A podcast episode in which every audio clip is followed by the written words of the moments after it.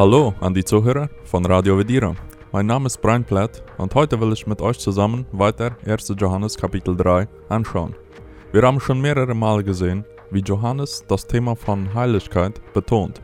In anderen Worten, die Präsenz von Heiligkeit oder Gerechtigkeit im Leben eines Menschen ist eines der ganz klarsten Zeichen und Hinweise darauf, dass diese Person wirklich neugeboren ist, dass diese Person wirklich geboren von Gott ist.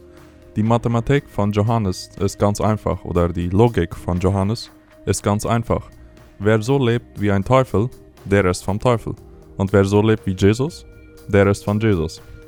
Jemand kann noch so sehr sagen und behaupten, ein Kind Gottes zu sein, aber wenn die Früchte seines Lebens ganz klar das Gegenteil zeigen, dann ist es klar, dass diese Person lügt und in Wirklichkeit ein Kind Satans ist. Natürlich kann ein Kind Satans für eine Weile vormachen, ein Christ zu sein, Manche werden überzeugt davon sein. Zum Beispiel, keiner von den Jüngern von Jesus ahnte, dass Judas der Verräter sein würde. Die Jünger dachten wirklich, dass Judas ein wahrer Gläubiger war. Aber Jesus wusste, dass dies nicht der Fall war. Jesus kann man nichts vormachen. Schon längst bevor Judas ging, um Jesus zu verraten, schon viel eher sagte Jesus in Johannes 6, Vers 70, Habe nicht ich euch zwölf erwählt, und einer von euch ist ein Teufel. Die Jünger hatten keine Ahnung, wovon Jesus redete oder von wem Jesus redete, aber Jesus wusste von Anfang an, dass Judas nicht wirklich ein Kind Gottes war. Obwohl er äußerlich vormachte, ein Kind Gottes zu sein, so zeigte Judas doch heimlich, dass er ein Kind Satans war. Als Jesu Füße gesalbt und getrocknet wurden von Maria, da regte Judas sich auf, da er es als Geldverschwendung ansah, laut Johannes 12, Vers 5. Er meinte, dass man dies Geld den Armen hätte geben sollen, aber in Johannes 12, Vers 6 lesen wir, das sagte Judas nicht, weil ihm an den Armen lag, sondern er war ein Dieb. Er hatte den Geldbeutel und nahm an sich, was gegeben wurde. Judas gab vor, ein Nachfolger von Jesus zu sein, aber sein Herz war unverändert und voller Sünde. Er war habgierig und stahl heimlich Geld. Ein Kind Satans wird leben wie ein Kind Satans, und ein Kind Gottes wird leben wie ein Kind Gottes. Dies sehen wir auch in den heutigen Versen von 1. Johannes Kapitel 3. Der Apostel Johannes schreibt folgendes: Kinder, lasst euch von niemanden verführen. Wer die Gerechtigkeit tut, der ist gerecht, wie auch jener gerecht ist. Laut 1. Johannes 3, Vers 7. Der Apostel ruft die Christen dazu auf, sich von niemanden verführen zu lassen. Es gab damals in der frühen Kirche schon Irrlehrer, genauso wie es heutzutage noch immer Irrlehrer gibt. Die Irrlehrer damals in der frühen Kirche die lehrten eine Art von Dualismus. Dualismus kommt vom Lateinischen und bedeutet dos oder zwei. Dualismus beschreibt einen Zustand, der aufgeteilt ist in zwei Teile. In, in anderen Worten, die Irrlehrer zur Zeit von Johannes, die predigten eine radikale Trennung zwischen Körper und Seele. Laut ihnen war nur wichtig, was mit der Seele eines Menschen passierte. Also solange die Seele gerettet war, dann war es komplett egal, was der Mensch mit seinem Körper anstellte. Die Sünden, die man machte mit dem Körper, die hatten keinen Zusammenhang mit der geretteten Seele. Also laut den Irrlehrern konnte man gerettet sein und zur gleichen Zeit vollen Sünde mit dem Körper leben. Das war eine sehr attraktive Irrlehre, Irrlehre für Kinder des Teufels, welche zwar nicht zur Hölle gehen wollen, aber auch nicht ihre Sünden loslassen wollen. Johannes ruft die Menschen auf, sich nicht verführen zu lassen von solch dämonischen Lehren. Paulus kämpfte gegen dieselben falschen Irrlehren. Er sagte, was wollen wir hierzu sagen? Sollen wir denn in der Sünde beharren, damit die Gnade umso mächtiger werde? Das sei ferne. Wir sind auch der Sünde gestorben. Wir können nicht noch, wie, wie können wir dann noch in der Sünde leben? Laut Römer 6, Verse 1 bis 2. Auch sagte Paulus in 1. Korinther, Kapitel 6, Verse 9 bis 10, sagt er, Oder wisst ihr nicht, dass Ungerechte das Reich Gottes nicht erben werden? Irrt euch nicht, weder Unzüchtige noch Götzendiener, noch Ehebrecher, noch Lustknaben, noch Homosexuelle, noch Diebe, noch Habsüchtige, noch Trunkenbolde, noch Lästerer, noch Räuber werden das Reich Gottes ererben. Johannes sagt nachher in Offenbarung 21, Vers 8, Die Feigen aber und Ungläubigen und Frevler und Mörder und Hurer und Zauberer und Götzendiener und alle Lügner, deren Teil wird im Pfuhl sein, der mit Feuer und Schwefel brennt. Das ist der zweite Tod. Die Lehre der Apostel ist sehr direkt und klar. Wenn sie diese verschiedenen Sündenarten aufreihen, dann heißt das nicht, dass wenn jemand in seinem Leben mal gelogen, gemordet oder gestohlen hat oder auf irgendeine andere Art gesündigt hat, dann heißt das nicht, dass für diese keine Rettung mehr möglich ist. Wäre dies der Fall, dann wäre ganz sicher keiner gerettet. Denn laut Offenbarung 21 Vers 8 werden sogar die Lügner das Reich Gottes nicht ererben. Kann jemand wirklich behaupten, dass er nie in seinem Leben gelogen hat? Diese Sündenlisten reihen nicht Sünden auf, die nicht vergeben werden können. David mordete, trotzdem war er gerettet. Noah betrank sich, aber trotzdem war er gerettet. Menschen in all diesen verschiedenen Sünden können gerettet werden, natürlich allein durch die Gnade Gottes. Aber gerettete Menschen können nicht weiterhin in diesen Sünden leben, so wie Johannes sagt in 1. Johannes 3, Vers 8. Wer Sünde tut, der ist vom Teufel, denn der Teufel sündigt von Anfang an. Dazu ist erschienen der Sohn Gottes, dass er die Werke des Teufels zerstöre. Die verschiedenen Sünden, die Paulus und Johannes aufreiten, die, diese, also diese Sünder tun die Sünde. Sie leben in der Sünde.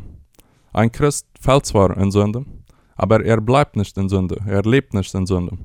Er tut die Sünde nicht, als, als wäre es ein regelmäßiger Lebensstil.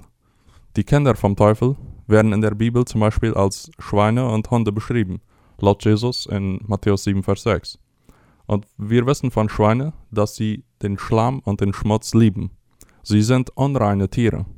Auch die Hunde damals waren wie wilde Tiere, welche alte und eklige Überreste fraßen. Petrus sagt über die falschen Christen, an ihnen bewahrheitete sich das Sprichwort, der Hund frisst noch einmal, was er herausgewirkt hat. Oder das andere Sprichwort, auch ein gewaschenes Schwein wälzt sich wieder im Dreck. Laut 2. Petrus 2, Vers 22. Es ist egal, wie sehr eine Person vorgibt, ein Christ zu sein. Wenn diese Person aber in Sünde lebt, ohne Buße und ohne Sieg über Sünde, dann zeigt sich damit klar, dass diese Person nicht von Gott ist. Er ist von Satans Natur, denn Satan sündigt auch ständig. Johannes sagt hier, dass Satan von Anfang an sündigte. Damit ist nicht gemeint, dass Gott den Teufel als sündigen Engel erschuf, sondern damit ist gemeint, dass Satan sündigte, seitdem die Welt geschaffen wurde, oder zumindest seit der Zeit, wo die Welt geschaffen wurde. Durch Satans Werk ist die ganze Menschheit in Sünde gefallen. Aber der Sohn Gottes, also Jesus, ist gekommen, um die Werke des Satans zu zerstören. Jesus hat die Gläubigen nicht nur befreit und gerettet von der Strafe der Sünde, sondern Jesus befreit die Christen auch von der Kraft und der Präsenz der Sünde. Die Sünde und die Lügen werden nicht siegen, sondern die Heiligkeit und die Wahrheit wird siegen, denn Jesus wird alle Werke des Teufels zerstören. Weiter sagt Johannes, wer aus Gott geboren ist, der tut keine Sünde, denn Gottes Same bleibt in ihm und er kann nicht sündigen, denn er ist aus Gott geboren, laut 1. Johannes 3, Vers 9. Während die Ungläubigen so sind wie Schweine, welche sich im Dreck wälzen und wohlfühlen, so sind die Gläubigen wie Schafe, welche zwar in, in dem Dreck fallen, aber sie entfernen sich wieder, denn sie hassen den Dreck. Sie hassen es, wenn sie beschmutzt sind vom Dreck und Sünde. Es ist nicht die Natur von Schafe, im Dreck zu leben. Es gehört sich nicht für Schafe, die Sünde zu tun. Die Christen haben eine neue Natur von Gott gekriegt. Sie sind nicht mehr toten Sünde, sondern sie haben ewiges und geistliches Leben, da sie aus Gott geboren sind. Sie waren komplett tot und hilflos in Sünde, laut Epheser 2, Vers 1. Aber aus purer Gnade hat Gott sie auferweckt vom geistlichen Tod. Jetzt haben sie Leben, Kraft und Energie, um so zu leben, wie Gott es gefällt. Johannes sagt, dass wer aus Gott geboren ist, der tut keine Sünde. Hier müssen wir vorsichtig sein, dass wir nicht die falsche Inter Interpretation von vielen Charismatikern Glauben schenken. Es gibt Irrlehrer, welche meinen, dass dieser Vers aussagt, dass ein Christ nie sündigt. Jedoch ist dies nicht, was Johannes lehrt, denn ansonsten würde er sich widersprechen, denn in 1. Johannes 1, Vers 8 sagte er, wenn wir sagen, wir haben keine Sünde, so betrügen wir uns selbst, und die Wahrheit ist nicht in uns. Johannes lehrt also niemals eine sinnlose Perfektion. Aber was er lehrt, ist eine andauernde Art zu leben, ein Lebensstil, der konstant ist.